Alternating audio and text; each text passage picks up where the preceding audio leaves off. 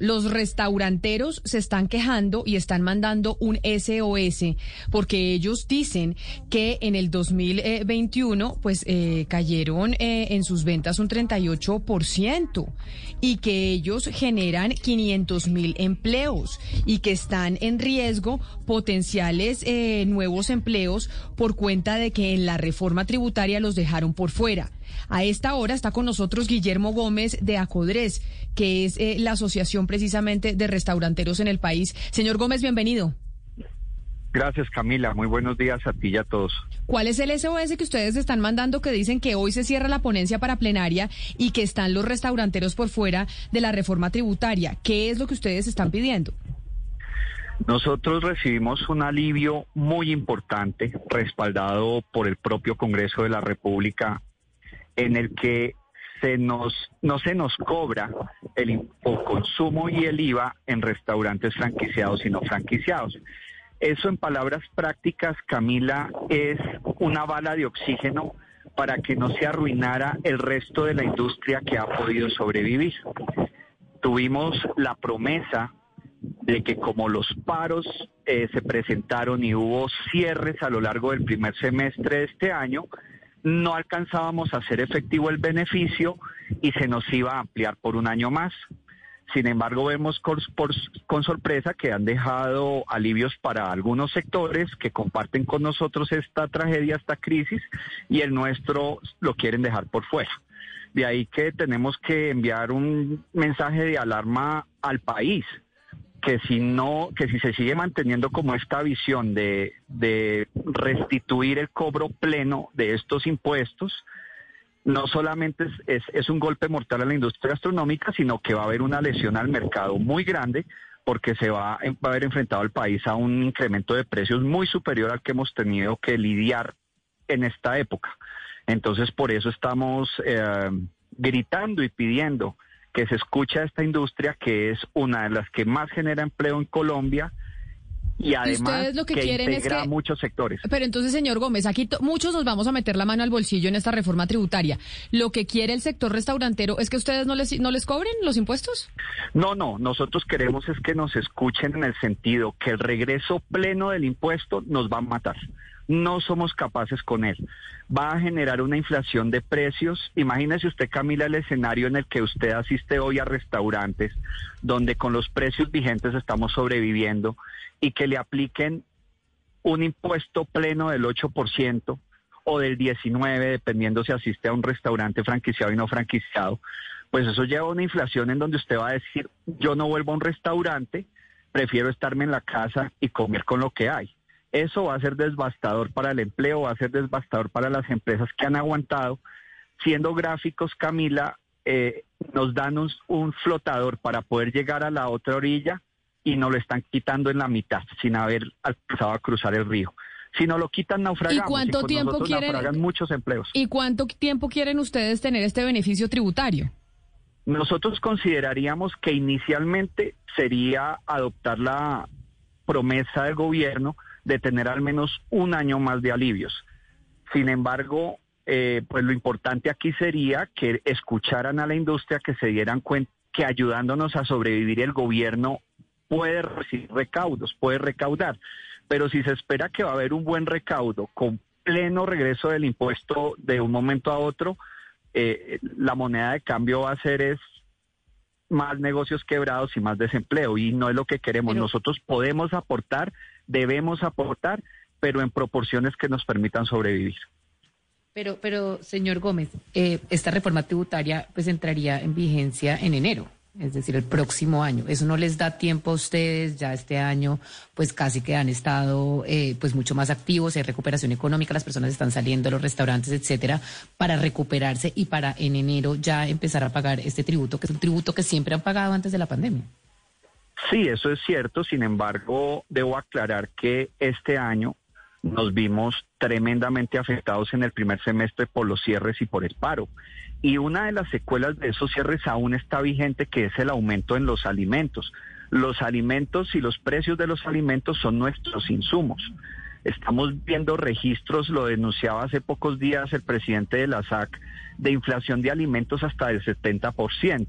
Nosotros para poder seguir operando no le podemos trasladar esa inflación al cliente, tenemos que mantener precios de tal manera que esa afectación principalmente no nos permite operar bien. Y hay que recordar otra cosa, muy a pesar de esa reactivación, nosotros como establecimientos no estamos, eh, no nos están permitiendo tener el 100% de los aforos de los locales porque aún el virus está presente. Entonces pocos sectores que tienen que mantener aforos reducidos, entonces son condiciones que no nos permiten estar recuperados. Y si, si, tal vez no se hubieran presentado esos cierres de comienzo de año ni el paro, podríamos estar validando el escenario que propones, pero no es la realidad. La realidad es que estamos cercados por el aumento desmesurado de insumos y con estas restricciones, pues nuestro margen de venta aún es bajo. El hecho, lo que yo le quiero decir a la audiencia es, aunque han vuelto los clientes a nuestras mesas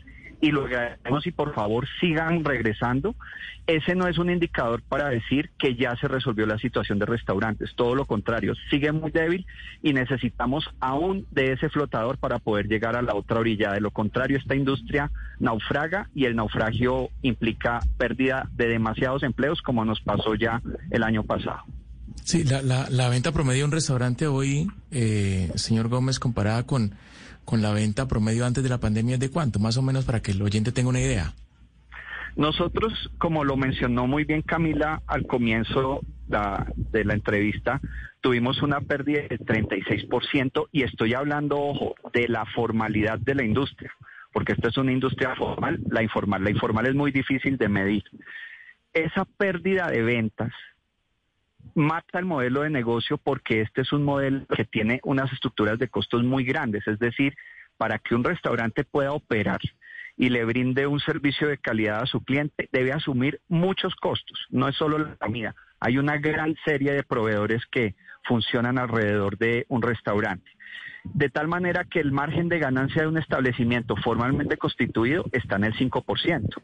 Cuando yo le digo a usted que la caída se nos ha dado en el 36, es que los negocios no están obteniendo ganancia.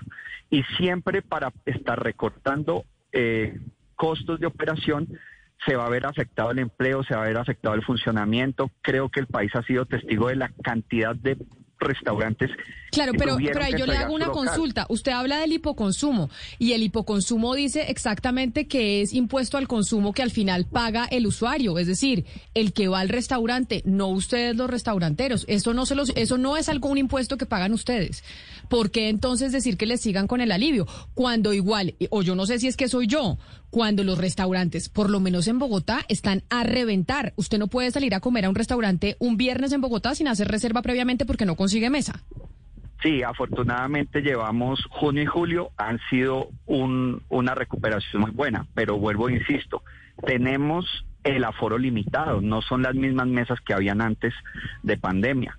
Y segundo, el tema del impoconsumo, precisamente por eso ponía el ejemplo, Hoy están volviendo nuestros clientes con unos precios. El año entrante devolver ese, ese impuesto subirían el 8% y al subir en esa proporción mucha gente va a preferir no volver a restaurantes. ¿Qué nos pasa a nosotros? Que la venta se va a caer aún más. Entonces ese es el escenario que no podemos permitir porque si se caen más las ventas, si se, se desestimula el regreso de la gente a los restaurantes, lo que se va a ver afectado es el empleo y la supervivencia de las empresas. Este ha sido un alivio fundamental para que los empresarios tengan flujo de caja para sobrevivir. Es que ningún restaurante en este momento está arrojando utilidades todos estamos sobreviviendo.